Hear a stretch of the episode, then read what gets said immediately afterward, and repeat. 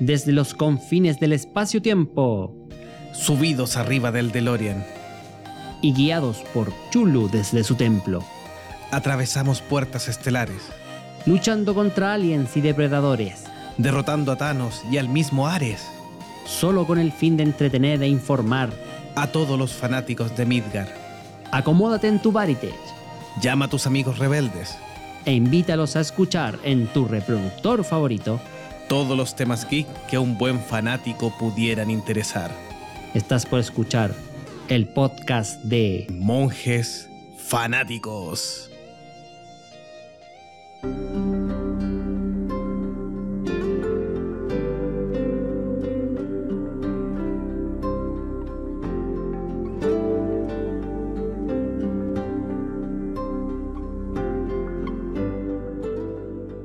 Hola, hola, ¿qué tal? ¿Cómo están? Estamos en un nuevo capítulo de Monjes Fanáticos. Un peludo episodio de Monje Fanático. Un guaugoso, invitando palabras en este programa. O un pulgoso episodio. Claro, un pulgoso episodio, sí. eh, aguerrido, valiente, fiel, dedicado a todos esos perritos de Hollywood que tú, amigo, de- debes haber visto alguna vez en tu vida, pero no sabías quién era. Nosotros te lo vamos a contar, ¿cierto? Vamos hoy día entonces al episodio de El llamado mejor amigo del hombre. ¿Chewbacca? Eh, no Chewbacca, ¿No? no, ni Baby Yoda. Y Baby yo tampoco. Mando. El perro. Wow. Nacido de una domesticación de los lupus salvajes, derivados de los lobos salvajes, de a poco se fueron acercando al ser Sí, humano. Así es. Por necesidad mutua, pues nosotros le entregábamos los restitos de comida, para ellos era más fácil. Y, y como trabajo a cambio, Ellos nos cuidaban, nos ayudaban a cazar. nos ayudaban a casar también, buenos compañeros y totalmente fieles. Y nació esta relación Simbiótica. Simbiótica. Sí, exactamente. Que es muy interesante. de mutua ayuda. Y que en el cine ha dado de muchas películas que eh, explotan un poquito esta relación entre eh, perros y humanos ¿Mm? en diferentes escalas, tanto a nivel adulto Sí. como en los niños, que es como lo que más se, se utiliza como argumento en el cine. Sí, con una grama bien significativa de películas tenemos los dos grandes géneros que tienen estas películas son la comedia y el drama mismo. Es mucho de repente llega al corazón cuando la película es triste y tiene un animalito ahí de por medio.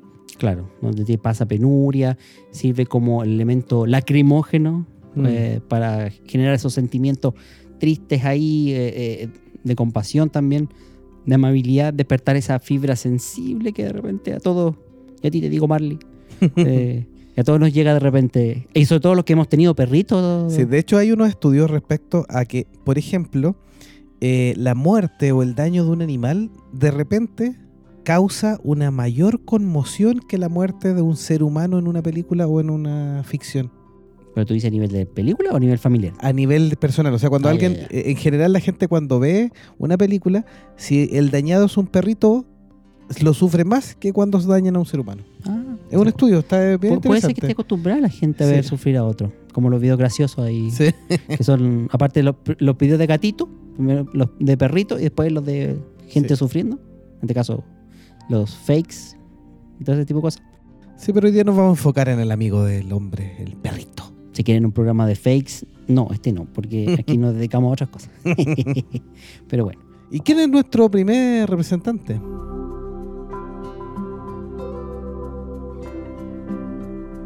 vamos de lleno con los perritos, pues entonces. Vamos a ir con Rin Tin Tin, un perrito de las primeras eh, películas que eh, sacó Hollywood relacionadas con animales, y ya que estamos hablando de eh, películas de, eh, con tramas de la Primera Guerra Mundial, Segunda Guerra Mundial, por ahí, ¿cierto?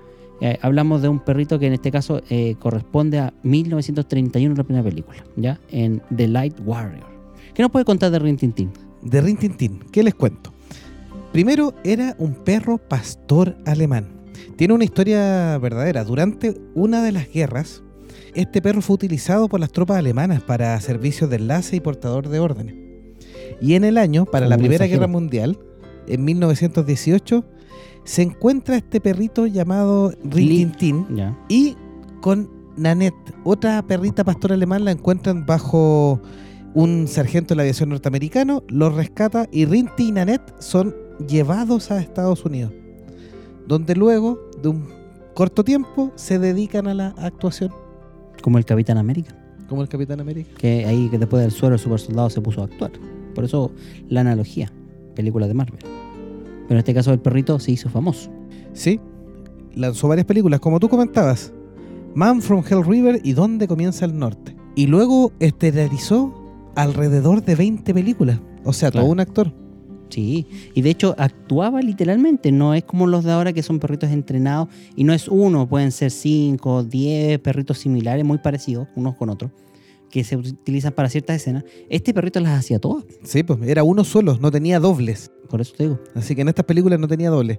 Y esta, esta es la típica película de perrito, del perrito pastor alemán, con, con su amigo en distintas aventuras, un niño o ayudando a un soldado. También Y prestando algún un tipo de auxilio. algún tipo de auxilio, donde la acción ahí se guiaba en torno al sonido y a las acciones del perrito. Muy pocos diálogos, por supuesto. Los perros no hablan por si, por si acaso, aunque algunos creen que sí.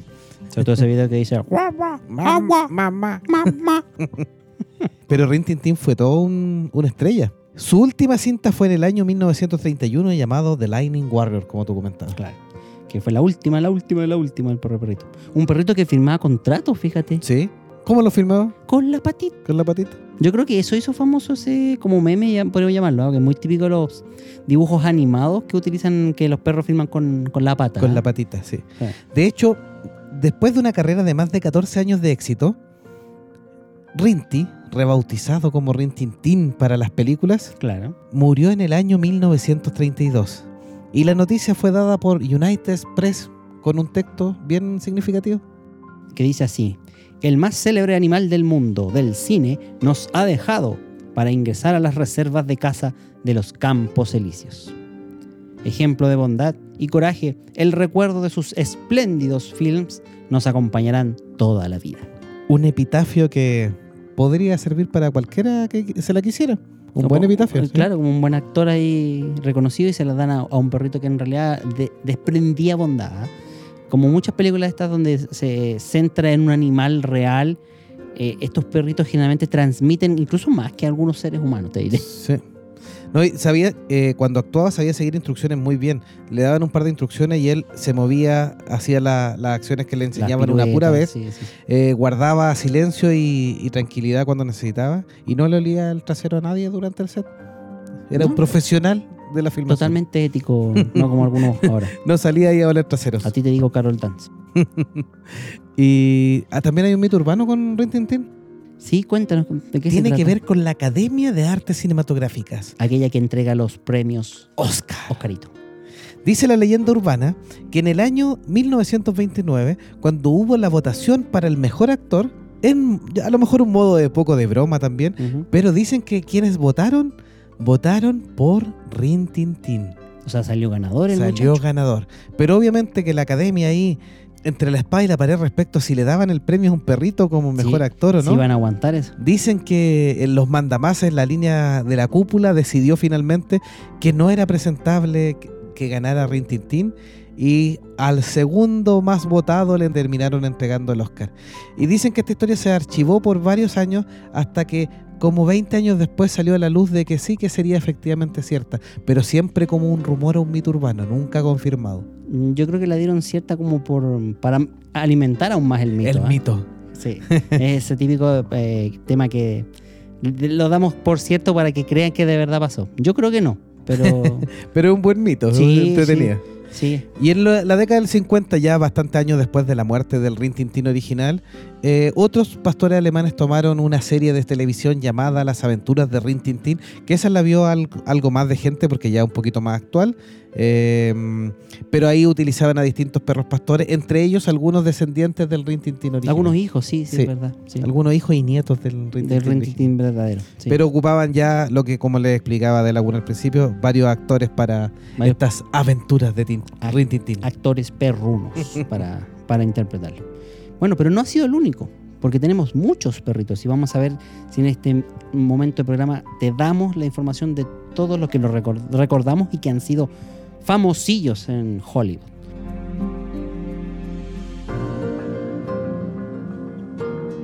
El siguiente Sí. también es uno bien conocido. Sí, saludamos a Gabriel Lau que nos hace unas preguntas respecto a los, a los perritos. Le- Gabriel, atento, puede venir alguna sorpresa.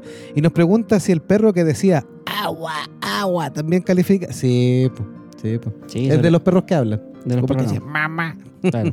Dice que le apretaba las cuerdas vocales como por acá abajo. ¡Mamá! Sí, Sí. no lo haga, usted no lo haga. Claro, eso se llama maltrato animal. Así que le damos un saludo a Gabriela ahí que está Que no, agradecemos tu compañía. y-. Otro perrito clásico basado en la novela El llamado de la selva de Jack London es Colmillo Blanco. Claro. Que aquí tenemos la historia de una historia mixta, porque es tanto perro como lobo.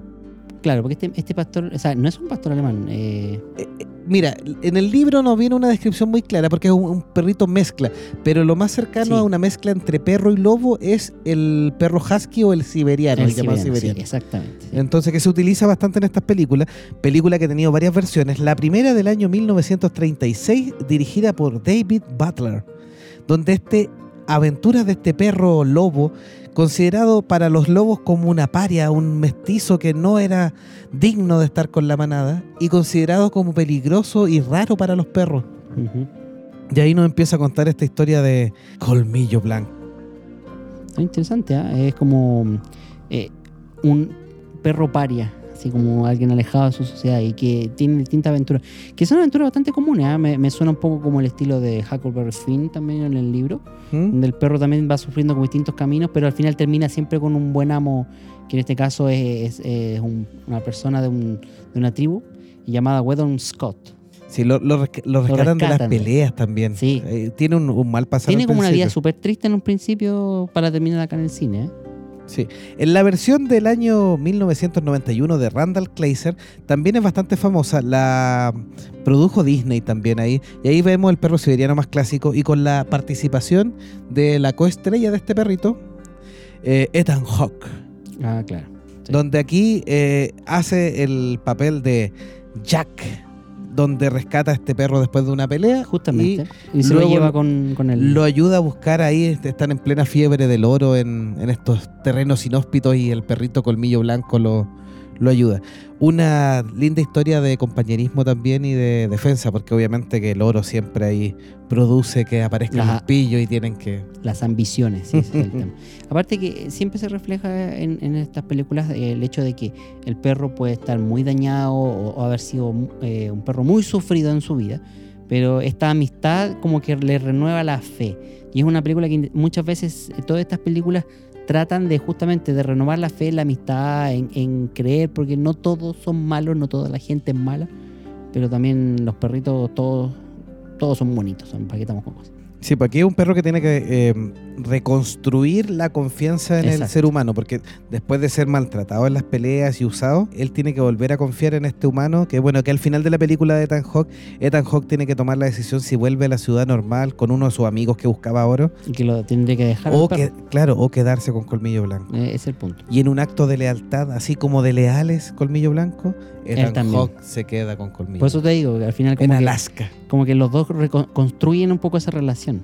¿Me entiendes? De, de confianza mutua que, que al principio de la, de la película es como plantea la trama perdida. así. Como que ahí parte todo.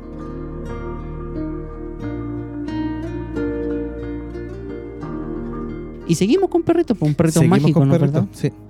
Aquí hasta estas dos películas tenemos a los perritos como muy protagonistas. Este tercer perrito eh, es súper importante, pero no es el único protagonista, pero participa en toda la película. De hecho, tiene una anomalía antes de darle el nombre, que es el personaje que más aparece en las escenas de Perritos. la siguiente película. Llamada- escena de perrito. No, o sea, sale más que sus compañeros... No es, co- no es como el compañero Citripio que sale. No, no es como el compañero Citripio. Eh, como R2D2. Es el, Claro. el, ¿cómo se llama? El perrito que aparece en más escenas. La película se llama El Mago de Oz. Y el perrito se llama nada menos que Toto, que también es parte, no solo su inclusión de la película, sino que es parte de la novela original de Frank Baum, donde se basó la historia de El Mago de Oz. Y que Toto es el perro de Dorothy. El Sí. que la acompaña justamente luego de que un tornado la saca de su De Kansas, Kansas, sí. original y termina en el reino de Oz. Claro. Y obviamente que es la compañera entonces de Judy Garland que interpreta a Dorothy. A Dorothy, sí, es verdad. Así que ahí la acompañan en su travesía por, por Oz en búsqueda del mago que la debe llevar a casa. Y, así que Claro, y con todos los encuentros ahí, le ayuda a encontrar a sus compañeros de viaje, pues. Sí, al sí. espantapájaros, al hombre de lata Al ahí, hombre lata, sí. ladrando y Al- al participando y león todo. sí. cobarde. El león cobarde. León cobarde, sí. Bueno, y realmente Toto, ¿sabes tú que es una hembra que se llama Terry? Se llamaba. Se llamaba. Terry, sí. Sí. Entrenada por Carl Split, quien recibió un sueldo de 125 dólares por semana en el rodaje. O sea, él gana la plata por enseñarle al perrito a hacer sus truquitos. Loco. Sí. Es parte del entrenamiento que tienen. Sí, o sea, más que, más que nada el perro en este caso eh, tal vez tenga menos protagonismo por ser un perro de compañía y por tener acciones más concretas, no como el caso de Colmillo Blanco, que O lo vemos- Rin Tin Tin, claro. o Rintintín, que los vemos como más protagonistas de la acción también a, a- posterior. Pensemos que aquí la protagonista es, es Dorothy y el perro actúa en esas escenas clave de, de- de apoyo más que nada, como compañero. No es que haga gran cosa, no se transforme tampoco. No, pero aparecen en harta escena. en la mayoría, sí. Algunas, algunas cositas de este Toto o Terry, como se llama en realidad. La raza de este perrito, aunque ustedes no lo crean, se llama Cairn Terry. Cairn Terrier. Es un tipo de Terry, un, un Terry chasconcillo. Y no solo eso, también en sus características, este entrenador Carl Speed que se dedicaba a entrenar animales para distintas películas, Sí. principalmente perros, donde era experto. Un mercado que en, en este tiempo y en las, en las películas de animales fue De auge, bastante sí. importante. Lo cual no eran los únicos animales. No, Tenían elefantes, el caballo, tigres, sí. monos, caballos, etc. Claro, ahí también aparece después lo que ustedes ven en- al término de cada película, que hay una asociación que tiene que certificar que no hay Maltrato. amenazas ni maltrato animal. Sí. Así que para que se queden tranquilos, a pesar de que estas películas no estaban tan en la línea de eso, eh, siempre había un entrenador ahí preocupado, o sea, Sí, sí, para que, no le daba- pasara nada. le daba todo lo que necesitaban para que los animales estuvieran lo más confortable posible. Sí, y ahora hay que certificarlo de que no, no son dañados. sí. sí. Así que siempre puede haber un accidente, por supuesto, pero es parte de lo que tienen que evaluar estos. y, que, y que le pasa a todos los, expertos, los sí. que trabajan en el mundo del cine. Sí. Y la historia de Terry, que después se volvió muy famoso, un perrito que salió en 15 películas. No solo actuó en El Mago de Oz, Es sino que ¿eh? en 15 otras 15 películas. películas. Sí, entre ellas, por ejemplo, Ready for Love, que fue la primera en 1934. Recordemos que El Mago de Oz de- es de 1939. Y ese mismo año, eh, Terry apareció con Shirley Temple en Bright Eyes, interpretando el papel del perrito Rax. Sí. Y la historia de este Terry fue que lo llevaron donde Carr para que lo entrenara, pero su dueño lo abandonaron, no lo fueron a buscar más. Ay, qué triste, es que yo creo que Sí. eso pasa mucho. Como que se deshicieron del perrito. Y Carr vio que el perrito eh, Tenía habilidad, tenía condiciones y fue grito y éxito. Y ahí está como, es como el capítulo de los Simpsons donde De ayudante de Santa. ayudante Santa lo abandona y después aparece el dueño, eh, este es mi perro. Claro, sí, pues, y, y claro, la demanda ahí a par para quedarse con el perro. Sí, po. y de- resulta que Homero salía diciendo que ese no era su perro. Pero bueno, Falleció en el año nove- 1945, lamentablemente, este Toto o Terry. Y en la cinta, como les comentaba, incluso sale más que Judy Garland en El Mago de Oz. sí, puede ser. Como tiene más escenas ahí porque comparte escena con todos los protagonistas, así que. Ahora, ¿le pagaban en Scooby galletas? en Scooby Galletas. Buena pregunta. No, ahí está los Sí, porque al 125 entrenador, dólares. al entrenador le pagaban 125 dólares, pero al perro en Scooby galletas. En, en cariño también. Claro, en puro amor. Felipe también nos dice que ahí Rin Tin Tin, el perro gay, según los Simpsons. sí, hay, hay una faceta ahí. Pero que Rin Tin Tin como tenía muchas veces. po. Es que lo asocian con, con el tema francés no sé- y no sé por qué lo ponen como medio finito el perro. sí, pero es un pastor alemán ahí. Bien. Eh, debería Bien. ser bien viril y macho. macho.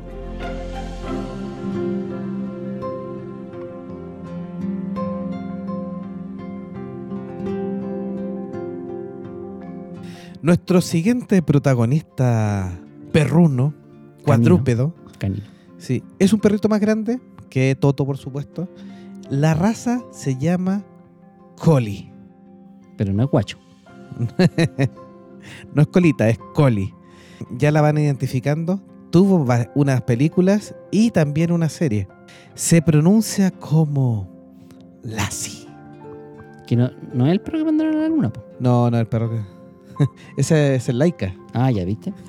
¿Viste que tiene corazón yo? Sí, este es Lassie. Las. Y para algunos incluso es el perro más famoso de la televisión o el primer perro más famoso. Porque Rintintín, como les comentábamos, es muy antiguo y hay gente que ya está muy viejita, lo vio cuando era muy chiquitito. Son películas de entre el año 20 y el año 30 y tanto que, que es donde muere Rintintín. Y Pero de acá, hecho lo asocian a un cómic que hay de Rin Tin Tin. claro, también. queda posterior. Que, sí. apo- que muy a posterior, muy a posterior. Sí. Ni siquiera Eh, es- nace del perrito, digamos, no, no al revés perrito, como en sí. otras cosas que vamos a ver. Pero en el caso de Lassie es del año 1943, la primera película llamada Lassie vuelve a casa. Oh. Con Roddy McDowell como estrella y este obviamente talentoso perro Collie. ¿Y por qué se habrá ido Lassie? La pregunta. O sea, era aburrido haber ido a dar un Ah. paseo. ¿Anda puro bantoleando? Sí, puede ser. El personaje fue creado por el autor británico Eric Nye en una historia corta conocida como Lassie vuelve a casa, en un cuento Claro. que lo fue sacando en el periódico Saturday Evening Post entre 1938 hasta un par de años después y se editaría como novela en el año 1940. Y se adapta tres años después en el cine con el nombre que ya les comentaba. Así come home o vuelve a casa. ¡Vuelve! Yo te esperaré. Ah. Con Roddy McDowell como la estrella y que Sí. acompaña al perrito Lassie. ¿Tú sabes cuál era el verdadero nombre de Lassie? No. Se llamaba Pal. Ese fue el primer Lassie o la primera O la Lassie. primera, que era hembra en realidad. sí. Mm. Qué raro que muchos de estos perritos son en realidad perritas. ¿Sí? ¿Tendrá que ver con el tema de la- levantar la patita? es más fácil para que no, no orinen los focos. Claro. Imagínate una, una cámara IMAX. Ah, chuatas, ahí se... Ya con Anne Hathaway estamos listos. De hecho, eh, ella rompió una IMAX. Sí, Sí, po, po, por sí, eso po. te digo. Ya con Anne Hathaway y un perrito, no. Mala, mala elección ahí. Este perrito Pal, que interpretó a Lassie, lo interpretó durante seis producciones hasta el año 1951, entre 1943 y 1941. Y, por ejemplo, en la película El coraje de Lassie, trabajó con nada menos que con Elizabeth Taylor. O sea, Ah, Era niñita ahí codeado. todavía. Sí, pues era Sí, niña. era niñita todavía. Pero codeada con estrellas desde ese minuto. Claro. Así que mira, y Ruth Waterwax, el propietario y entrenador de PAL, en este caso Lassie estamos hablando, es quien adquirió los derechos del nombre Lassie, ¿ya? Y como marca registrada la, la patentó ahí y es el que cobra con cincel Sí. ahora. Y el que sigue dando Claro. las sucesivas series y adaptaciones que tienen. Y te voy a comentar, así como tú decías que en algunos casos era perrita en vez de perrito y no Sí. quedaba muy claro, Pal era un macho. Y El lo primero. pasaban por hembra. Ah, mira. Sí. Ah, Qué raro. está. Sí, porque Lassie, Lassie normalmente dicen que era una perrita, era Sí, la perrita Lassie. sí. Y, pero el Pal, el primer Lassie que estuvo en las seis primeras, era un macho. ¿Y qué han hecho ahí para...? Filmarlo sin mostrarle sus Claro. tentaciones. Le habrán puesto una, una zunga apretada. Quién sabe. Bueno, en 1954 eh, inició la galardonada, la gran premiada serie Lassie, precisamente, que se ganó un premio Emmy y además donde después de los 19 años que estuvo como en emisión en distintas Sí. versiones, ¿ya?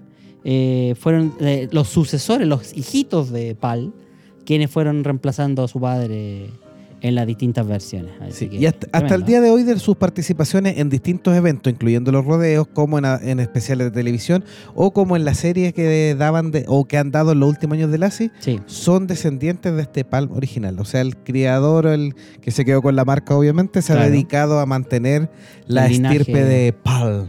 claro, de estos perritos. Sí, De este perrito Collie. Sí. De hecho, pues, eso es uno de los perritos que han perdido de repente el nombre y la gente en la calle los ves y adivina cómo les dice.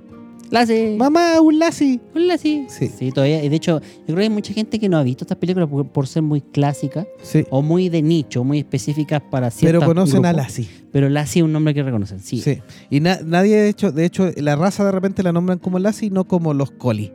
Claro. Lo que suele pasar acá como, por ejemplo, los, eh, Mm. Con los calzados, por ejemplo. sí, también. Porque los el- hash puppies que en realidad esa no, sé, es nunca ha sido una no raza de perro. Es un Bassenhound de la Claro, raza, en realidad. Nunca ha sido una raza de perro esa. Pero bueno. Y del año 1974, el director John Cam nos trae la historia de un perrito, un perrito de un pueblo de Texas, callejero, callejero como el original también, que se hace amigo de la gente y obviamente que cada, cada quien lo conoce le da un nombre diferente, un diferente mote, como manchas, peludo, chascón, cochino, narigoncillo. Capitán. Le dan distinto No, no, no, capitán no. pero que en- finalmente en una historia muy lacrimosa para los años 70 recibe el nombre de Benji. Benji. No es Benji Price, para los amigos del anime. No. Es un perrito callejero que vive en un pequeño pueblo de Texas donde se ha hecho amigo de mucha gente en el lugar. Es como el típico perro callejero que todo el mundo conoce, que, que vive en el sector y que van alimentando. No lo cuidan li- literalmente, pero como que lo van protegiendo entre comillas. Pero es un perro callejero. Así que, eh, y ahí es el hecho de lo que dices tú, porque cada uno lo nombra de manera diferente. Este perro, como les decía, consigue alimentación y- y cada vez que se acerca un desconocido, recibe un poco de atención y todo lo demás. Incluso encuentra una perrita que también es callejera y se van haciendo amigos. Sí.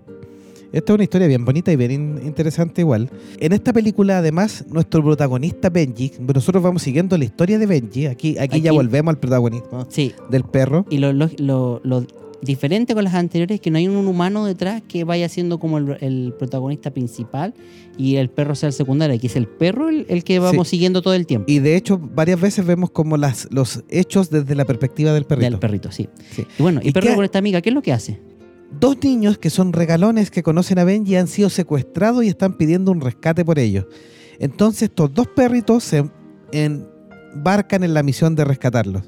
Y obviamente que a lo largo eh, Benji, que es un perro muy simpático y muy amoroso, irá conociendo amigos humanos que le van a ayudar en esta labor. Sí, eh, yo vi esta película, me, recuerdo que es como la versión más moderna. Precisamente hace como eso, como que va eh, ca- en casa por casa viendo quién le puede prestar una mano y como que trata de darle un mensaje, pero como en lengua de perro no, no se entiende ni jota. Claro, como que obtiene diferentes resultados dependiendo a quién le, le pida o le pregunte qué es lo que puede hacer, así como qué es lo que va haciendo. Entonces va como hilando distintos eventos que desencadenan en que alguien finalmente les termina ayudando con, los niños. El perrito de la película de 1974, su nombre real era Higgins. Así se llamaba Benji en realidad. Era y era efectivamente un perro mestizo, era un perro rescatado, por ende no tenía, que es, esa es la dificultad. De repente cuando se preguntan por qué usan perros de raza, porque los perros de raza de repente son reemplazables en el buen sentido de la palabra. Pueden Sí. utilizar otros cuando se cansan y todo. Porque son, Porque son muy iguales, similares. Estéticamente son clones, por Claro, decirlo así. Claro, fenotípicamente son muy similares. Pero en Pero en el caso- calle, Aquí los- la grabación era en función de Higgins que hacía de Benji porque no es tan fácil rescatarlo. Tiene algunas características de que los pueden imitar y todo. pero claro, reemplazarlo es muy difícil porque Sí. fácilmente se podría notar en, en la cola, en las orejas.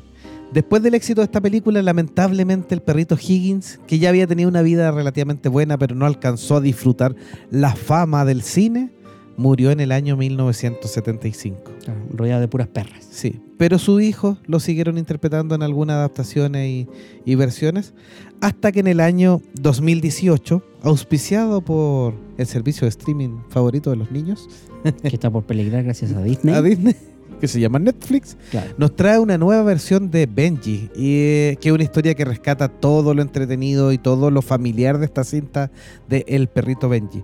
Y con la característica que está dirigida por Brandon Cam, que es nada menos que el hijo del director Joe Cam, director de la De la película primera- original. Sí. 1974. De la, peli- primera película. Una película súper recomendable, lacrimosa, Hasta emocionante. las venas. Hasta las cebollas, digo. Así de lacrimógena. Sí, pero interesante. ¿Qué le ha parecido todo este, este tema de los perritos por ahora? Yo, yo creo que. Wow. Wow, wow. Ha estado wow, Ha estado- wow. ha sido emocionante. Es increíble cómo vamos recordando. Incluso yo creo que muchos de nosotros, que somos un poquito más viejitos que a lo mejor tú o que nos estás viendo o escuchando, eh, lo más probable es que nos hayan traído algunos recuerdos de niñez. Yo me acuerdo, por ejemplo, que de estas perrícul- perrículas. Estas, películas, Estas perrículas. eh, totalmente acorde, no se preocupe. Claro, totalmente. Eh, bueno, en estas películas eh, nos traían eh, historias que en realidad sí eran la- lacrimógenas, pero que de repente como que uno como siendo más pequeño no las entendía mucho, sino que lo que terminaba emocionado era por, yo insisto, por la actuación y el, y el carisma que tenía el animal en la pantalla. A veces la historia como un niño, de repente uno no entiende una película completa en su trama, pero sí entiende más el, el tema este de, del perrito haciendo una acción o cuando sufre daño Sí, o cuando... una gracia también. O sí. claro, o una gracia, pero o- no, pero cuando está en la situación algia, en el conflicto, en el punto del clímax del conflicto, y por ejemplo, no sé, pues lo lastimaron, lo capturaron, está por morir, algo le pasa y como que tú, Oh. ¡eh! claro, se te, se te rompe el corazón ahí. pero bueno, y Luego- alegras cuando va bien. Por supuesto, sí.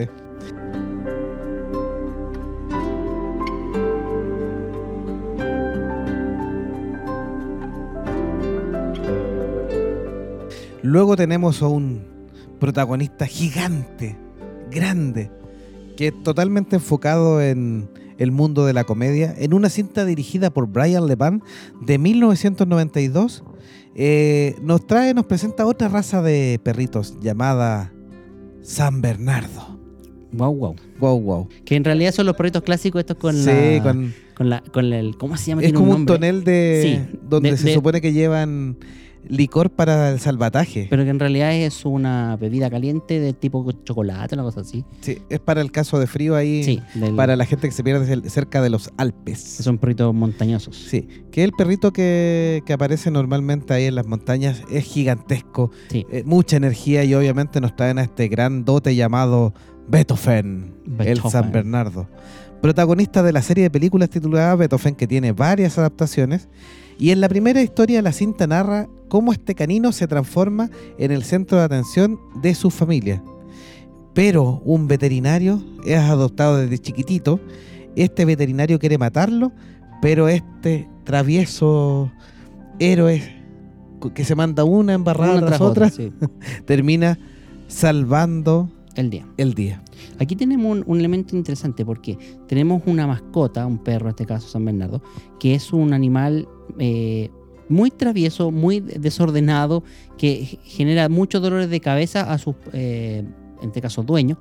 Y el gran tema está en que termina siendo un héroe a la fuerza, un, un héroe que va, va por, eh, por producto de la trama que desarrolla la película, termina siendo un héroe. No es que sea un héroe de verdad, como lo, lo fueron los, los perros anteriores, Sí, que aquí- aportan y hacen un- Sí. algo a la, a la historia principal. Aquí en base de como un poco del azar y las chambonadas que hace. Claro. Porque, por ejemplo, se cuela en la casa de los Newton, esta familia que lo acoge. El padre no lo quiere tener porque tuvo un trauma que cuando niño no lo dejaron tener un animalito y se lo sacrificaron. Es bien y, cre- y creo que era de esa misma raza o similar y por eso no quería, sí. Claro, pero termina aceptándolo por presión de su hijo. Y, y no lo quiere porque las travesuras que hace es como terrible, Oh, como para sí, aparte, imagínense un San Bernardo que, se tira gigante y lo abraza, duerme en la cama, les trata de comer la comida. Es bien complicada la. Esa escena ahí, la- la donde, por ejemplo, deja toda la cama con barro, es terrible, como para colgarlo al pobre perro. Pero el perrito tiene buen corazón y obviamente que lo termina salvando de unos estafadores que, que querían Sí. timarlo y él impidiendo que, que hagan negocio con ellos lo termina salvando indirectamente. Esta historia de Beethoven tiene seis secuelas. Sí, nos resultó bastante interesante, aparte que tiene un tono lúdico mucho mayor que las películas anteriores como analizábamos, y eso hace que sea muchísimo más liviana en términos de trama, o sea, no es una película triste que busca generar una emoción para, para después eh, dar el golpe. Es película graciosa, livianita, para Sí. pasar el momento. Sí, incluso tiene una adaptación donde Beethoven termina, o Beethoven termina salvando la Navidad. ¿sí? de San Bernardo, sí. En el especial de Star Wars. No, ¿No? En el especial de Beethoven salva la Navidad. Ah, ya, ok. Otro más.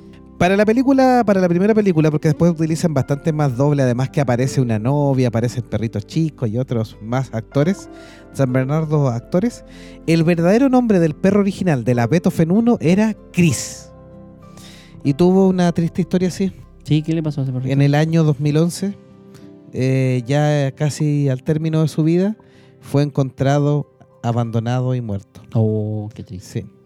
Cuando Eh, ya era viejito ya. era viejito. Eh, la historia es más trágica, no quiero hacerlo llorar ni nada, pero lo, al parecer los dueños cuando ya estaba viejito lo trataron de dejar en una zona donde pudieron rescatarlo los rescatadores de perros, estas Ah, asociaciones, pero no fue encontrado al tiro, sino que como seis meses después y lo habían dejado atado a un árbol.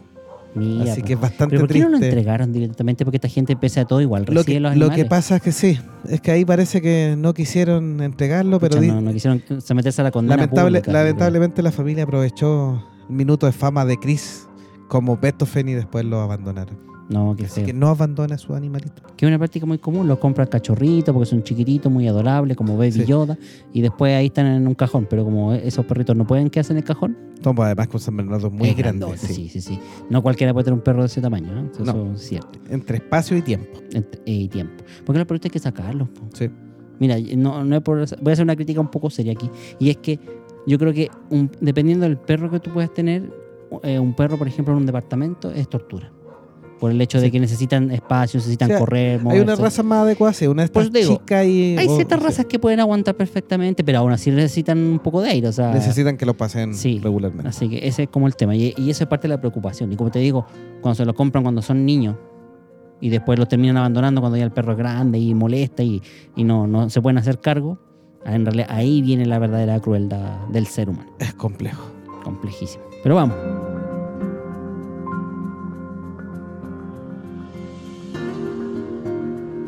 Nuestro siguiente héroe es un perro policía. Después de él, muchos perros policías recibieron este nombre, llamado Y quisieron, el Comisar Rex. claro, y quisieron enlistarse en las fuerzas policíacas. en las fuerzas policíacas. el Comisar Rex, el Comisario Rex, que está basado en una serie austriaca de televisión que se empezó a emitir en el año 94 y luego estuvo hasta el año 2004 en emisión. Luego estrenaron una nueva temporada entre el año 2008 al 2015, ya auspiciada por la televisión italiana. Y ahí es donde finalmente se termina eh, la serie en cuestión. Lo más importante de esta serie, que el comisar Rex era tan importante que quienes varían no es el perro mismo que siempre es llamado el comisario Rex, sino que varían su acompañante masculino. Sí, sí, depende de la temporada, va cambiando el. Sí. Y a lo largo de todas estas temporadas trabaja con tres detectives eh, llamados Richard Moses, Alexander Bradner y Mark Hoffman, de la Brigada de Homicidios de Austria. Los que obviamente eh, hacen la parte del trabajo humano y apoyados por este comisar Rex, este perro policía que muy inteligente que lo salva en más de una situación. Sí, Protagonistas que también mueren, o sea, Rex tiene que volver a aprender a confiar en, En en un- otro. Sí. claro. Es como casi como el Doctor Who que, que va cambiando de doctor casi tres temporadas. Sí, sí. Y a así. pesar de que tenía algunos extras para algunas escenas más riesgosas, los perritos principales utilizados eran siempre el mismo. En el caso del episodio del 1 al 65, una buena cantidad de episodios, Es larga esta serie. Sí. Rex era interpretado por el pastor alemán llamado Santo von Haus Siegsmayer. Ah, está bueno. Ese sí que es el nombre, ¿eh? Me salió bien el alemán, sí. Imponente. el Von. Haus. Sí, Guau, me salió bien. Luego, Rex sería interpretado por Red Butler del episodio 66 al 122. Y dicen que ese, este perrito adivina cuánto ganaba. guau. 125 dólares también. No, un millón de dólares Oh. al. No, un millón de euros, no dólares. Ah, porque esto euros. es televisión europea. Eh, un poco menos. ¿no? un poquito más, pues. Un poquito más, sí, tienes razón. Un millón de euros al mes. Al mes. Eso sí que es ganar. Todas las Scooby galletas que debe haber comprado ese perro. Y a partir del año 2008, cuando lo retoma la televisión italiana, lo- tomaría su posta Henry como Rex. ¿Y ganaría lo mismo? Puede ser. También tiene su película. Sí. También está la Navidad. Llamado Rex, el pequeño comisario. Que nos cuenta la historia de Rex cuando chiquitito. O un Baby Rex. Sí, un baby Rex.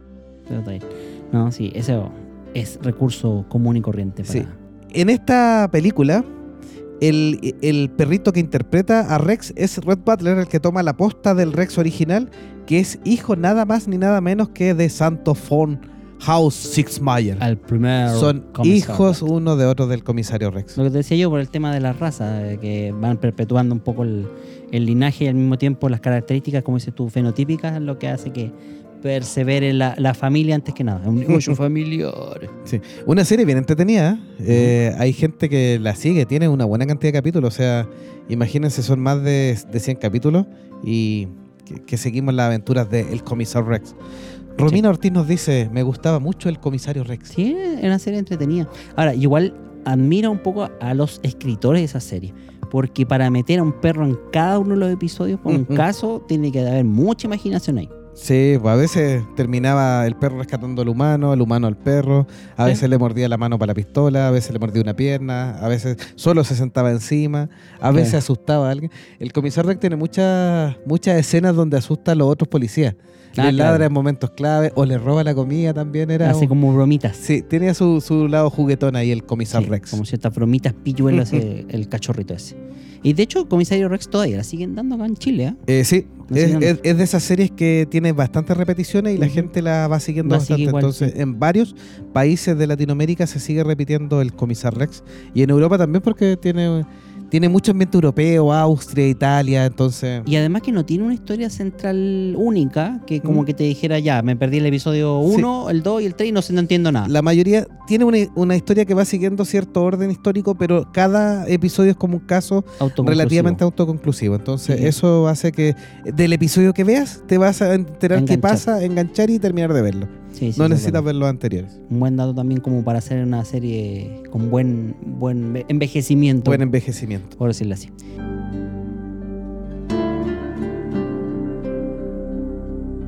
Bueno, y seguimos con los más perritos famosos. Sí, po. no veía- crean que esto que nombramos nomás, Lassie, Colmillo Blanco, Rin Tin Tin, eh, Toto, no son los únicos. Y creo que yo me atrevo a decir que son dentro de los más conocidos. Dentro de los más conocidos. Aquí hemos empezado a pasar La con perritos menos. Sí, los menos conocidos, pero tienen algo también de fama. Vamos entonces con Buddy R del año 1997, que es una franquicia donde se levantó a los Golden Retriever. El perrito original, que era real, que incluso estuvo en la televisión, eh, le gustaba jugar al básquetbol. Por eso Ah, se llama sí. Air Buddy.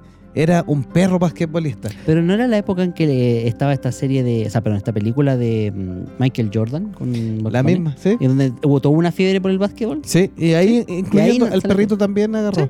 Sí. Y obviamente que la franquicia la reventaron hasta más no poder porque Buddy terminó jugando todos los deportes. Y ahí eran distintos Buddy, no era el, el mismo original. El original original es el de la película de básquetbol y ese perrito efectivamente jugaba básquetbol porque estuvo haciendo la televisión.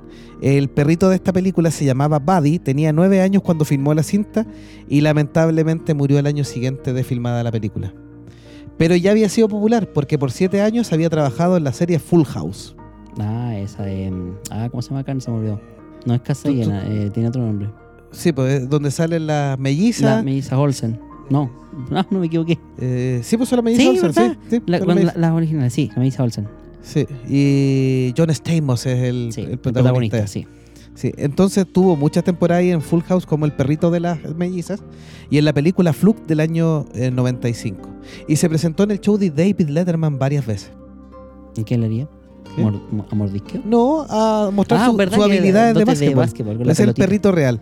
Después, obviamente, hubo muchos perros de apoyo y algunos efectos especiales para que jugara el mismo nombre del, del perrito, Air Buddy, jugara otros deportes como fútbol, soccer, eh, fuera la nieve, tuviera cachorros, Buddy, y hay una larga lista de franquicias a más no poder. Claro, y finalmente salen los Paw Patrol. El- más o menos. Más o Su- menos. Tú sabes que son aproximadamente 12 películas con el mismo tipo de perro. Oh, siguiendo- pero- Lamentablemente para los poco creativos sigue el, mi- el mismo esquema. Lo quisimos rescatar porque el perrito original Era Bud eh, o Buddy, también conocido y jugaba realmente básquetbol. Así que la primera película tiene mucho mucho. de talento original de este perrito. Son playo de playo. Playo de playo. Así que para que para que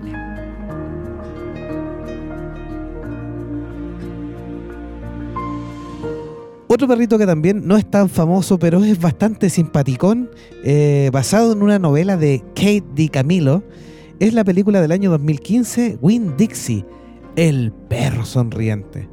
Eh, dirigida por Wayne Wang, nos cuenta la historia de Win Dixie que conoce a una niña interpretada por Ana Sofía Robb que se muda a una ciudad. Y ahí Win Dixie le ayuda a mm, incorporarse, a conocer la gente y a descubrir la vida. ¿Qué es lo importante de Win Dixie? Que es este perrito que sonríe y a lo largo de la película, cada cierto rato, el perro como cuando hace algo, se sonríe, tiene una sonrisa. Digamos que era el perrito del Joker. Más o menos, sí. más o menos, ¿sí? ¿No? sí. Sí, Adelantado tal es sonriente. Póngale un traje verde y una.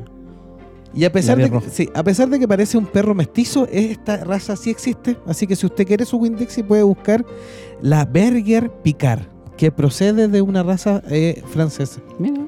Así que, y como es de una raza, como los comentábamos varias veces, fue interpretado por los perros Laiko y Scott, que eran hermanos. Así que estos interpretaban a Win Dixie en la película y lo iban rotando para que descansaran o para distintas escenas. Película bien bonita y todo, así que. Pero es de, de estos que no tan conocidos. Sí, en realidad no. Si me lo presentaran, no, Sí. no lo. Se parece al perrito Lipigas. Sí. Actualmente en el canal de televisión Red nos están comentando que siguen dando el comisario Rex en Ah, Chile. sí, en el canal Red de televisión Canal chilena. 4. Sí. Le 4, ya.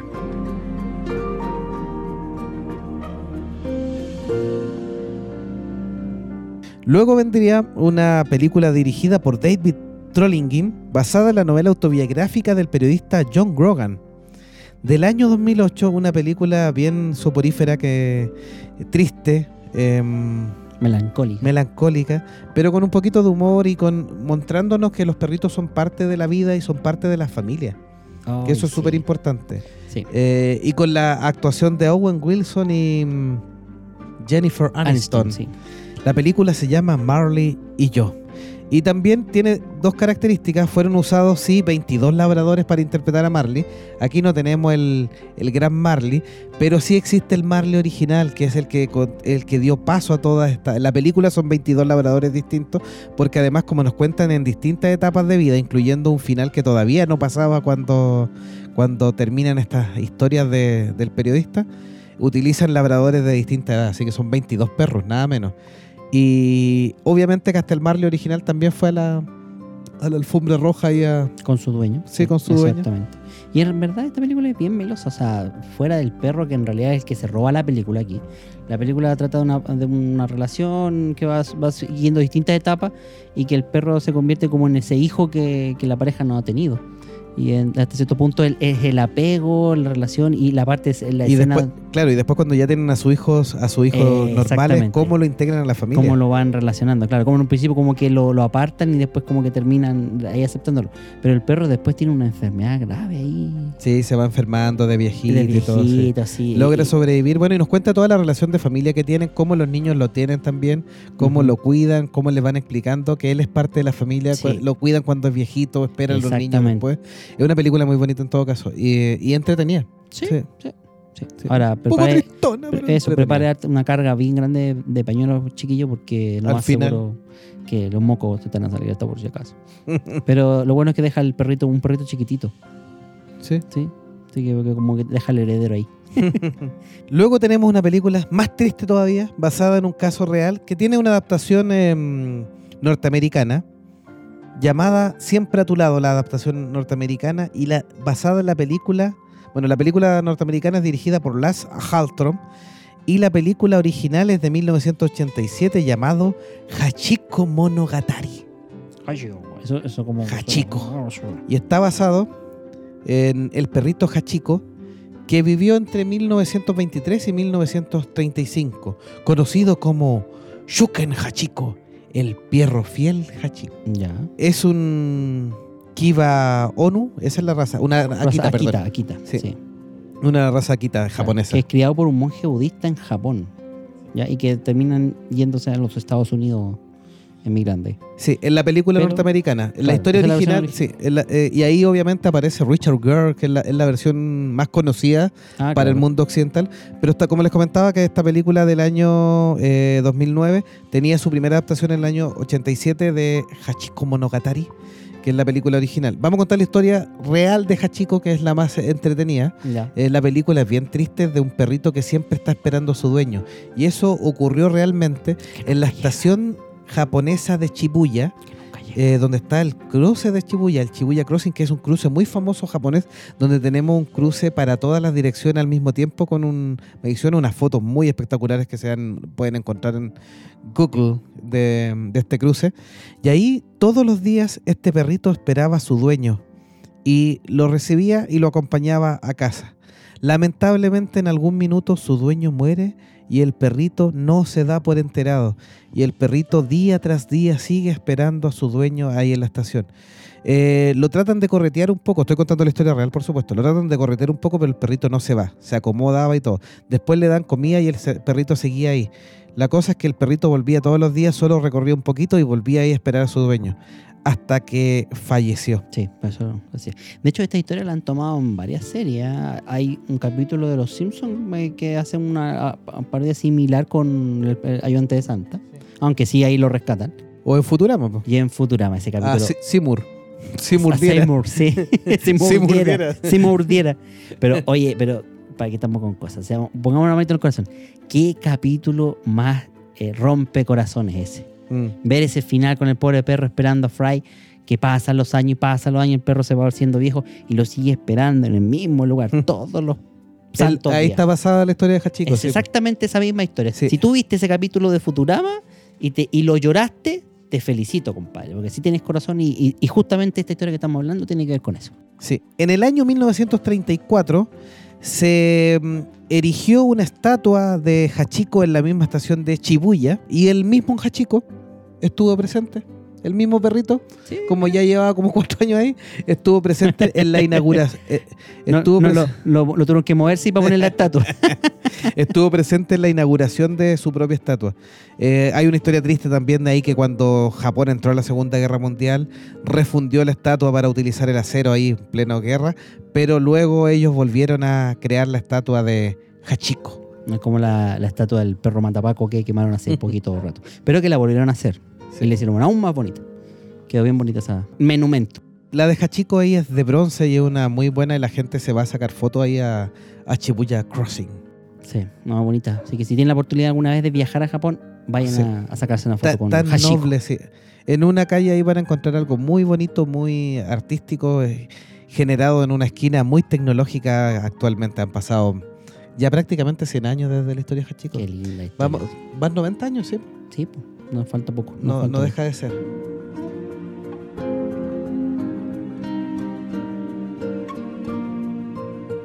El último perrito de más con una película viene del mundo de los cómics. Ya está basado en las tiras cómicas de Brad Anderson. Y en una película del año 2010 fue dirigida por Tom Day. Eh, y aquí es la antesala también de lo que hace Beethoven, eh, un tremendo perro, en la cual es un gran danés gigantesco, juguetón, y bueno, que tiene mucha locura ahí. Marmaduke es muy famoso en, en la tira cómica. Tira cómica que a la fecha, tanto así como la de Snoopy, se sigue Emitiendo. emitiendo. eh. Se sigue Sí, lo quisimos rescatar porque es la película tiene aquí estamos hablando vamos a dejar de fuera todos los perritos de cómics caricatura y todo que no tienen adaptaciones reales pero aquí lo quisimos destacar porque tiene una adaptación real Sí. y donde este gran danés fue interpretado por un perro llamado George y en la película que aparecen otros perros y se utilizan también otros gran daneses como como Como extras y parece. como dobles Doble dobles de también, acción, doble de cuerpo. dobles claro. de olor asada Ah, puede ser. sí, De eh, trasero. de traseros. Eh, el perro Marmaduke, el gran danés original, se llama George. Claro. Pero también participan otros 80 perritos, como estaba diciendo. Sí. Hartos, ¿ah? Sí, es una película bien basada en los perros. Y lamentablemente le fue muy mal en la taquilla y como comedia queda bien al debe, pero es un perrito que no podíamos dejar de nombrar perros. Porque en la tira cómica es muy conocido. Sí, uno de los perritos más Marmaduke. Marmaduke. Así que tiene estas tiras cómicas como de diario que son como semanales, cortitas, así Sí, como un condorito. como- Cuatro o cinco paneles nomás. Claro, o como cortos. Calvin and Hobbes que también Claro. siguen saliendo. O el mismo Snoopy que hasta Sí, el día de hoy. todavía sale. Sí, sí que sale. Pero también tenemos algunos perrillos Sí, hay, famosillos. vamos hay una algunos famosillos, ¿no? unas menciones honrosas que tuvieron ahí alguna fama, menos películas a lo mejor, menos participaciones, pero tenemos varios que, que que ah, hemos oído alguna vez. recordarán. Sí, de alguna, de alguna otra opción. Y no incluimos a Chewbacca, que en este caso no es perro por si acaso. está basado en el perro de George Lucas, pero Chewbacca es un Wookiee. ¿Y sabes tú cómo se llama el perro de George Lucas? Eh, ¿Han Solo? No, Indiana. Ah, Indiana, de el veras. perro Indiana, para que vean. Indiana Jones por si acaso, no, no cacharon la referencia. Así que sirve para las dos grandes sagas de George Lucas. De veras que lo habíamos comentado en Sí, los especiales. Indiana Star Wars, él sí. fue el perro de George Lucas y por eso le, Mm. le puso ese nombre. Y ahí, te- y tenemos, bueno, de- dentro de las menciones honrosas tenemos varios. Por ejemplo, al perro de la máscara, Milo, Milo, qué bonito que ese su nombre perro. verdadero se llama Max y es un terrier. Ah, mira, sí. A Max. ¿Tú recuerdas? Saludos a don Max. Sí, le saludamos. A, lo- a nuestro Al amigo Max. de Nación Yiquipio. que es como la máscara. Claro. También aparte del perro de la máscara tenemos a Oggy, el Jack Russell Terrier, que se hizo muy famoso en la película El Artista. Este también fue uno de los, de los perros que fue comentado de que deberían darle el Oscar a él porque el perro saltaba, bailaba, hacía su gracia en dos patitas y acompañó durante toda la película, actuando muy bien junto con Jar Dujardin. Una, una película totalmente sobrevalorada, ganadora de Oscar llamada El Artista. Esta Bueno. película en blanco y negro que hicieron como en el año 2000 y algo. Ya. Que era, e- es como una oda al cine negro, una oda al cine eh, mudo, una oda al cine clásico, pero no es tan buena película. Pero aquí Oki, el Jack Russell, se roba la película. El Jack Russell Terrier. Sí. Otro, otro perro importante, también conocido, será el de Socio y Sabuesos con Tom Hanks, llamado Osh, Osh, claro. que es un dogo de Borneo, cual nombre real es Beasley. Beasley, mira. Sí. Luego tuvo otra aparición en televisión este perrito, por eso es, Es más conocido. es más conocido. Un poquito más conocido, ¿no? porque tampoco lo vas a ver en la calle y lo vas a pedir su autógrafo. Y la, la película Soy Leyenda tenía un pastor alemán, pero interpretado por dos, ¿Sí? Abby y Kona, que interpretaban a, Samantha, sí, el pastor alemán que acompaña a eh, Will Smith en este fin del mundo, en este mundo apocalíptico donde la leyenda es Will Smith cuando está todo cubierto de estos zombies, vampiros, momias. Mutante adolescente. Ah, no, no son adolescentes, eso es, eso es crepú. Sí. Leemos nuestros comentarios Déjale también. Sí. Vaya, mientras yo hago aquí la magia Don de la Felipe. Tapia nos dice, Balto que se congeló sus pompis para traer vacuna y ahora con ciertas modas se revuelca en una cajita. Sí, Bal- Balto también tiene una estatua, también es famoso en Estados Unidos, pero no tiene mucha película, salvo película animada. Hay una película Ah, animada donde sale ya, sí, sí, Balto, sí. que es muy famoso. Sí, es verdad. Y Fry no lo quiso revivir, nos dice en relación a si murdiera. Pero si murdiera no lo olvidó. No, pero sí lo revivieron. Sí, Sí lo pero revivieron. Hay un capítulo, me parece que no sé si una o dos temporadas después. cuando lo descongela al principio, sí. No, no, no, cuando lo tiran a... eh, Es un capítulo donde lo descongela primero y después lo, lo tira a la lava. se le cae a la lava. Así que, Sí. y dice, no lloré así hasta que vi Coco. Oh, Ah. triste. Vamos, ¿ah? Y Carlos, Oye, pero, pero, eh, eh, vamos a salirnos del tema aquí. Coco es de esas películas de mierda que son tan buenas, sobre todo cuando... Porque empiezan a cuando tocar... querés llorar, Cuando querés llorar, porque te dan, te recuérdame. te van, voy a usar una expresión bien soez, pero eh, te van violando a poquito hasta que ya no te das ni cuenta ya, y listo. Ahí es cuando empiezas a soltar la lagrimita. Y ya no tenés nada que hacer. ya te mataron el corazón de una. así. Y, y eso pasó con esa escena de Sin Murdiera. Y Carlos Espectro nos dice, y el perro del inspector Gadget, que salvaba la vida siempre. Sí, eso es de los perros animados, ahí tenemos Ah, un sí, montón hay también. un montón de perros ahí. Eh, el perro, ¿cómo se llamaba el perro del inspector Gadget? Era- Ah, porque era el perrito Sabiondo. de Sabiondo. la versión en, en español latino, Se llamaba Sabiondo. Sabiondo. Era el perro de Penny. De Penny. Sí, también tiene una adaptación ahí. Sí. Pero después le cambiaron el nombre porque la versión nueva que tiene. Sí, algo así creo que es. Pero, pero le cambiaron pero era sí. originalmente. Sí. Sí, y de hecho era el perro que le el- eh, cachaba más que el inspector Gadget. po. Sí, pues lo sacaba. Era más avivado. Bueno, que- la, la sobrina también, pues sí. Bueno, eh, es que se entiende que la sobrina era la que resolvía el caso. Sí. Pero el perro era mucho más despierto que el propio inspector Gadget. po. Y yo me atrevería a decir que hasta que la sobrina.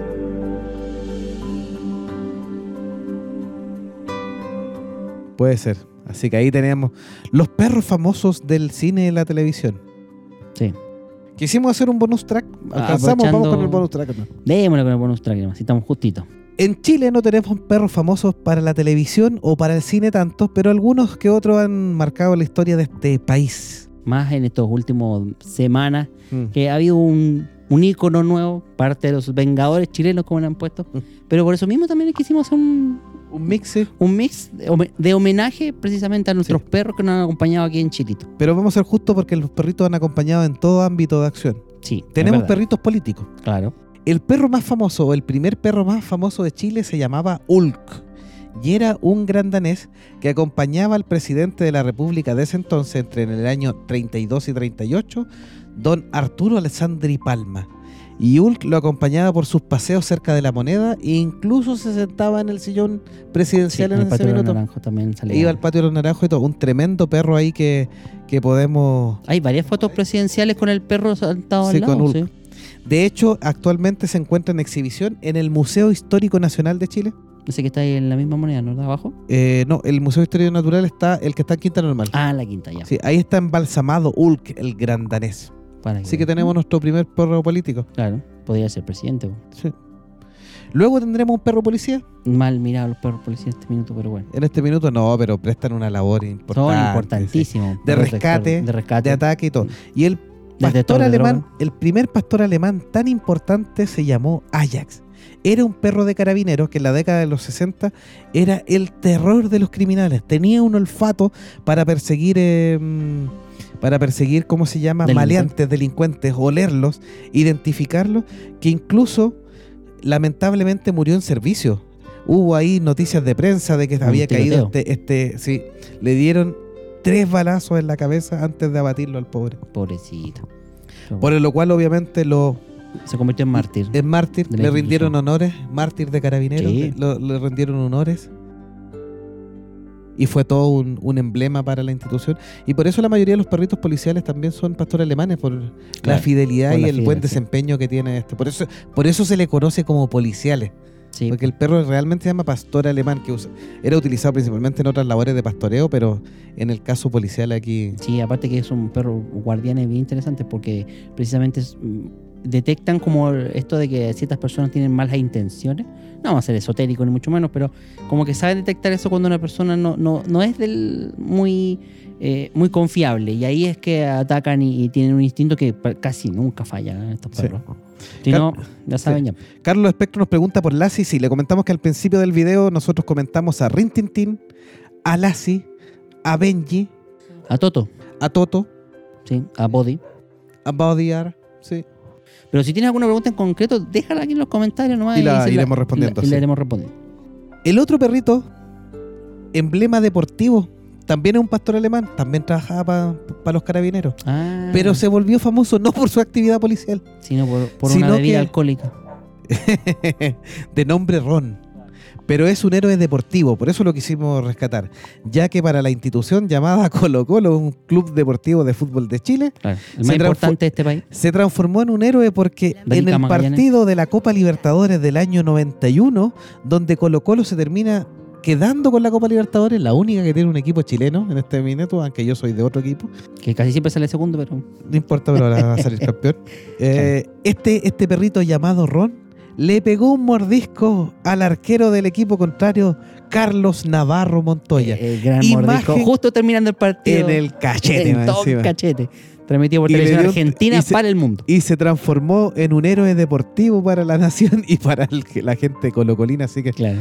en la cual le han rendido varias veces, e incluso hay un hay un hay un tributo donde dice aquí yace el noble ovejero alemán, baluarte de su raza y ejemplo para la especie humana, nombrado héroe del club, murió a los 17 años. Claro. Yo creo que hubiese sido un gran meme el- si hubiese estado internet o Twitter vigente en Sí, aquella daba un época. buen mordisco. Carlos Navarro Montoya recordó mucho esa situación. Sí, de- y de hecho lo entrevistaron mordisco. muchas veces precisamente por ese hecho eh, tan recordado, el mordisco en, en el trasero. Sí. Y después del perro político, del perro carabinero, Carabinero. del perro deportivo, tenemos el héroe del pueblo. No, pero no, el primero héroe del pueblo. El, el héroe de todos. que en realidad era el, auspiciaba una marca, pero al final se convirtió en un perrito bastante conocidísimo y Un- que sigue siendo parte de los, del quiltro chileno. Sí, el quiltro chileno. Y obviamente se transformó en un emblema.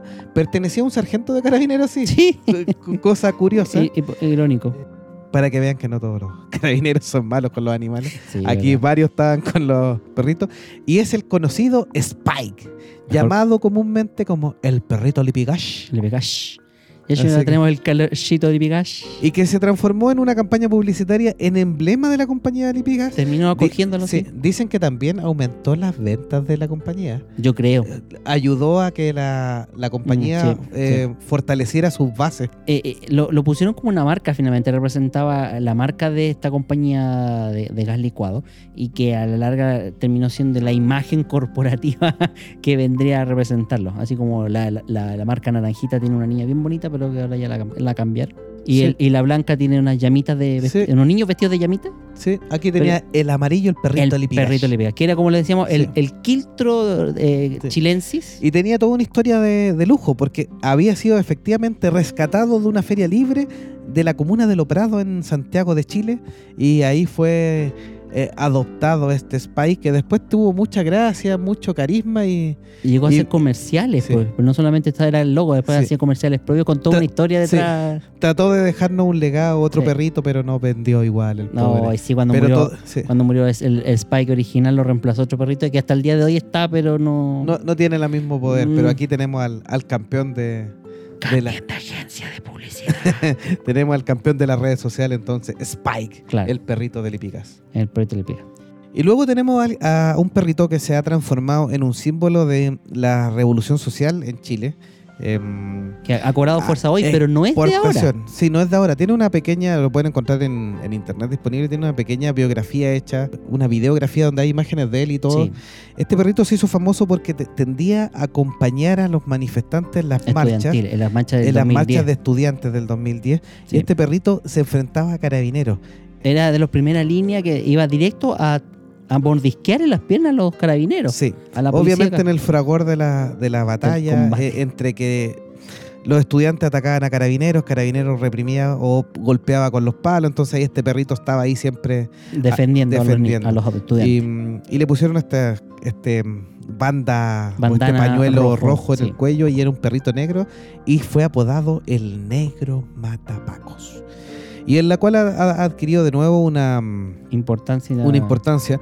Eh, junto a este mensaje yo también quiero decirle que a toda la gente que lo ha eh, elevado como un baluarte, también los llamo a que eh, cuando vean un perrito en la calle se preocupen por él y que se preocupen que sus propios perritos, o sea, si yo estoy considerando que este perrito era un, un héroe, tengo que pensar en mis propios perritos en, en cuidarlos primero, porque este perrito no estaría en la calle si hubiera tenido una familia que lo cuidara y no se hubiera arriesgado, porque igual un perrito en las manifestaciones es peligroso. No lleve los perritos a las manifestaciones. Sí, de hecho. Se asfixian, eh, se asustan sí. y pueden ser golpeados. No, y de este hecho, a, perrito a estaba uno lo atropellaron hace Sí, poco. Hubo uno que quedó muy grave Y herido, hay, pero lo y hay lo uno que también salvar. le llegó un, un chorro del lanzagua y Sí, que lo hicieron. Parece que se lo hubieran tirado intencional encima, pero si usted evita, cuida a los perritos. Si está tan interesado en el, en el, en el negro pa- matapaco y su, y su emblema, el perrito hubiera estado mucho más contento en, una casa. Claro. Así que, pero se ha transformado en todo en un emblema que llegando incluso a, a aparecer en eh, marchas o estallidos sociales en otras partes del mundo, como por ejemplo New York. En Nueva York, sí. En, la, en la un- misma estatua de Hachiko la- le hicieron una. Sí, la estatua de Hachiko le le pusieron un pañuelo rojo sí. en señal del matapaco. En Francia también hicieron una mini exposición con fotografías tomadas Sí. acá. Sí, Eh, y, y nosotros también comentamos que hay una imagen ahí con San Negro Matapaco, el patrono de las marchas estudiantiles, que fue hecha por nuestra amiga Tama Fénix, Tama así Fénix, que la en la cual. A la gran ilustradora. sí. En nuestros videos utilizamos su imagen, pero obviamente Le créditos, reconocemos sí, los créditos ahí. Así que si usted ve la imagen y eso le está comprando a Tama Fénix, esa imagen tiene, esa ilustración tiene autora por si es, acaso. es de ella, claro, esa ella. Y de ella vende su, precisamente eh, distintos souvenirs con, con la imagen del negro matapaco, dibuja, eh, por ella misma, así que no, para que ustedes crean. Eh, puedan adquirir sus cositas por ahí, cuando Sí. vayan a alguna feria libre. Dentro de esto también Carlos Espectro nos dice que en el Cementerio General de Chile hay un perro siberiano que espera a su amo afuera del mausoleo. Es lo que me contó un jardinero al preguntarle pues, mira, tendríamos nuestra propia versión de Hachiko, De pero Hachiko, sí. en el cementerio el pobre está esperando que se levante. Un poco creepy. bueno, sí, puede ser de esas historias creepy que, que nos po- podrían contar alguna vez. ¿eh? sí. Si quieren que hagamos historias creepy en este programa, si quieres que vayamos a los cementerios a entrevistar ahí gente, Gente no lo pidas. No, no, no, no voy a ir, no voy a hacer eso. Y cerramos nuestro bonus track de perritos que ya teníamos a distintas personalidades, incluyendo al ultra famoso actualmente negro Matapacos, eh, con eh, Antonio, Otra mención honrosa. el regalón de Quilpué, Ah, que era un perrito gordito, gordito como él solo, que se acostaba en las calles de Quilpué, un mestizo se nega- Rottweiler. un mestizo Rottweiler, sí, y se negaba a moverse. Era muy cariñoso y muy simpático, pero se negaba a moverse. Entonces él se tiraba de espalda, de lado, e incluso impedía de repente el tránsito de vehículos. Sí. Y él se negaba y estaba mucho rato ahí donde lo trataban de convencer, mover un poco y todo. De sobornarlo para que se moviera. Y llamado Antonio o el Toñito, el regalón de Quilpué.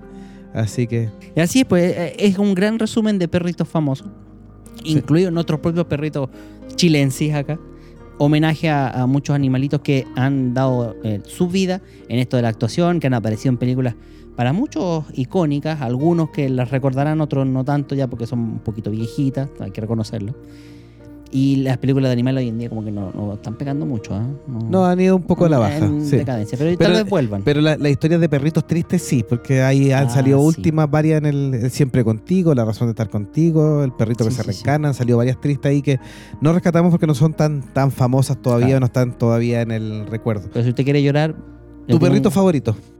Mi perrito favorito, Lassie. Para mí ¿Lassie? siempre ha sido el más conocido y el más ¿Sí? recordado. Sí, Sí. Lassie. Yo me quedo con Benji porque fue de las películas que vi cuando muy chico y fue de las primeras que me hicieron llorar mucho. Este perrito Sí, que también. estaba ahí y sufría la aventura. Así que les recomendamos que vean la versión del 2018 también que está disponible como película original de Netflix, ahí de Benji. Llámanos, Así que hacemos podcast gratis.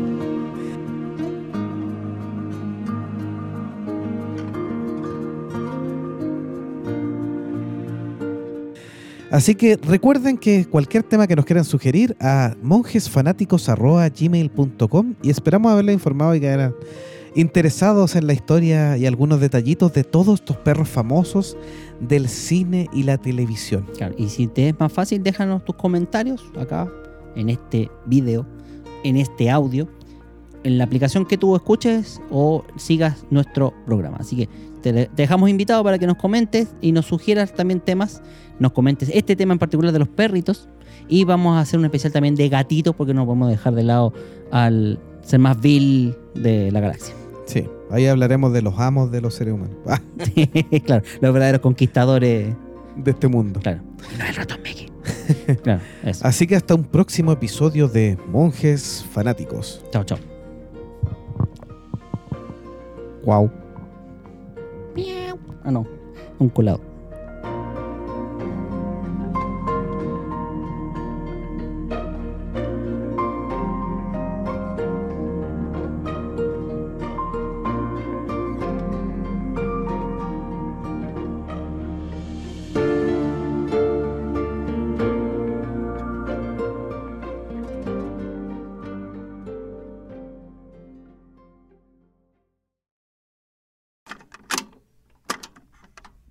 Hoy en este programa hablaremos de los perros que actuaron en el cine, que son protagonistas de películas en Hollywood.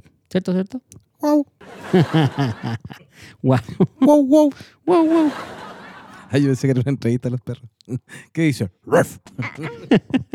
Señor perro, ¿cuántas pulgas lo, lo trajeron para acá? ¿Qué opina de las manifestaciones y de sus colegas que participan ahí? Y del señor, a ver, ¿y conoce directamente a Perro Matapaco? Ah, ya, ya. No, no me diga. Según la, la- la- Eso mismo iba a comentar. Según una biología secreta, usted ha tenido encuentros con el señor Matapaco. Ah, ya, ya. Bueno, ah, es muy tímido este perro, así que no quiere hablar, por ende. Dejamos hasta aquí esta entrevista, eh, perrunamente hablando. Perrunamente hablando. Está bien. Wow, wow. Wow, wow.